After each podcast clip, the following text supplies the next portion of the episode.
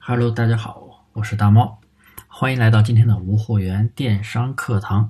大家可以添加我的微信大猫五三八三，大猫五三八三啊，拼音大猫五三八三，可以添加我的微信和我交流。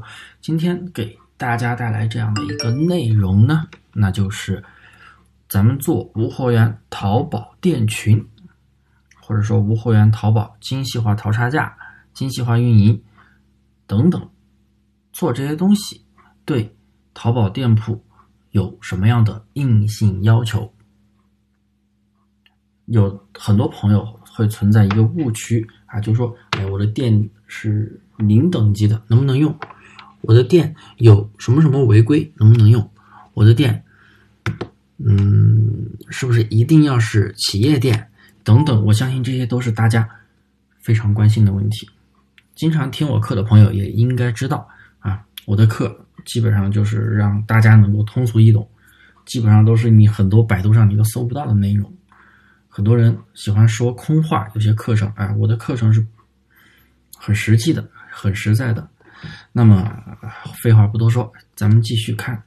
第一条，首先是一个非常非常重要的一个要求，咱们的店铺是绝对不能有售假违规。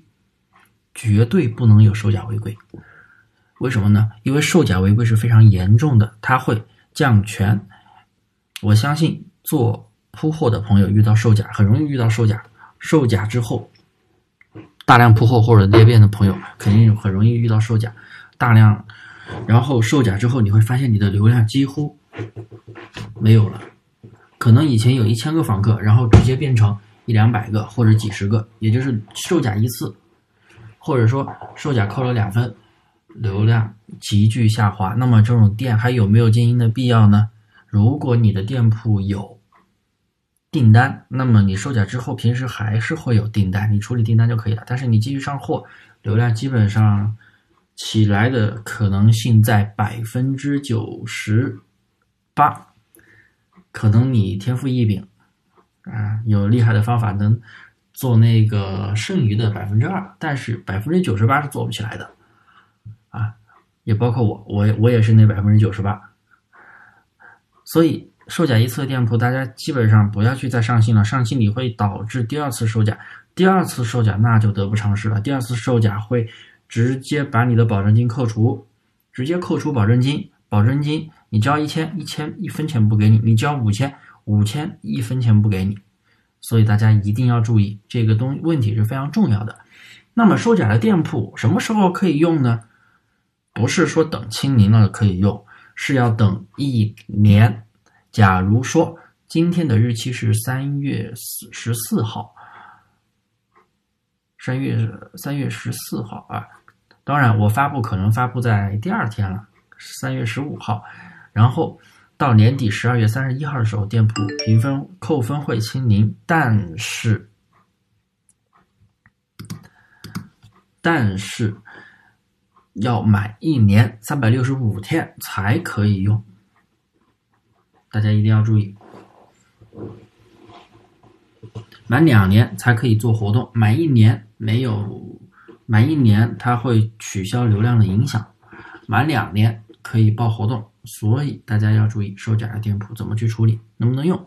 第二点，咱们的店铺的做这个无货源淘宝店的第二个要求就是店铺违规扣分，千万不要超过十二分。为什么呢？因为一般违规超过十二分，就是每十二分、十二分、二十四分、三十六分、四十八分都会去被屏蔽啊，十二分会被屏蔽七天，屏蔽之后，一般违规的话，屏蔽之后。对店铺影响倒不大，但是严重违规扣十二分之后，屏蔽完之后的话，对店铺也是会有一定的降权影响。降权，降权直白的意思就是，本来你的排名搜某个词，你的排名本来应该排在第五位，但是你降权之后，可能就排在最后了，这就是降权，排名靠后了，没有展现了，啊。严重违规超过十二分的店，我也不建议去做。很多朋友就是很容易出现，一般违规无所谓啊，一般违规无所谓。但是任何违规你扣满四十八分都会封店的，售假是售假三次就会封店。所以大家在运营的时候一定要选品的时候要多加小心，一定不能够马虎大意，不能够用软件胡乱的去采集，软件过滤起不到任何作用。OK，大家要注意。所以为什么我在做精细化，或者说为什么有很多朋友他他做裂变，他也是精选选品。所以为什么在今年已经没有人说铺货了？都在说精细化运营，那为什么前两年没有人说呢？前两年我们一直在做，也包括前好几年我们也一直是精细化淘差价啊。只是喜马拉雅我是最早是一八年尾才开始发，一九年才开始更新。然后第三个内容啊，就是对店铺的等级有没有要求呢？嗯，这里我说一下，对等级是没有任何要求的。你不管是新店铺还是老店铺，只要没有收假违规，只要不是严重违规超过十二分，都是可以用的。店铺要健康，只要店铺健康，权重那些东西都是可以养起来的。但如果说官方已经在打压你的店铺了，不给你权重了，你请问咱们怎么去把店铺养起来呢？是不是？那么很多朋友在买铺货软件的时候都遇到。有人会是让你去花几百块钱，花五百块钱去刷个钻，说等级高流量会更好啊！大家一定要注意，这是错误的想法。当然了，你如果是皇冠店，正常的皇冠店肯定要比零星店要好做。但是谁有皇冠店呢？谁都有皇冠店吗？大家，我相信大家肯定都是星级店铺起步的，所以也没事儿，也可以做起来。啊，这是我个人的经验。我群里好多学员都是星级店铺可以做的，也包括很多做铺货、做裂变不没有做过的模式的，用星级店铺也是可以做起来的。所以，为什么让你刷钻？刷钻的目的是增加宝贝容量，因为你们做铺货、做铺货的朋友，他要上几千上万个宝贝，你没有一钻，你是上不了这么多的。所以，这就是刷钻的目的，并不是说等级高、流量高。这不是目的，大家一定要逃出这个误区。而且刷钻是非常严的，特别现在是三幺五期间啊，你刷一单查一单，刷一单查一单，对吧？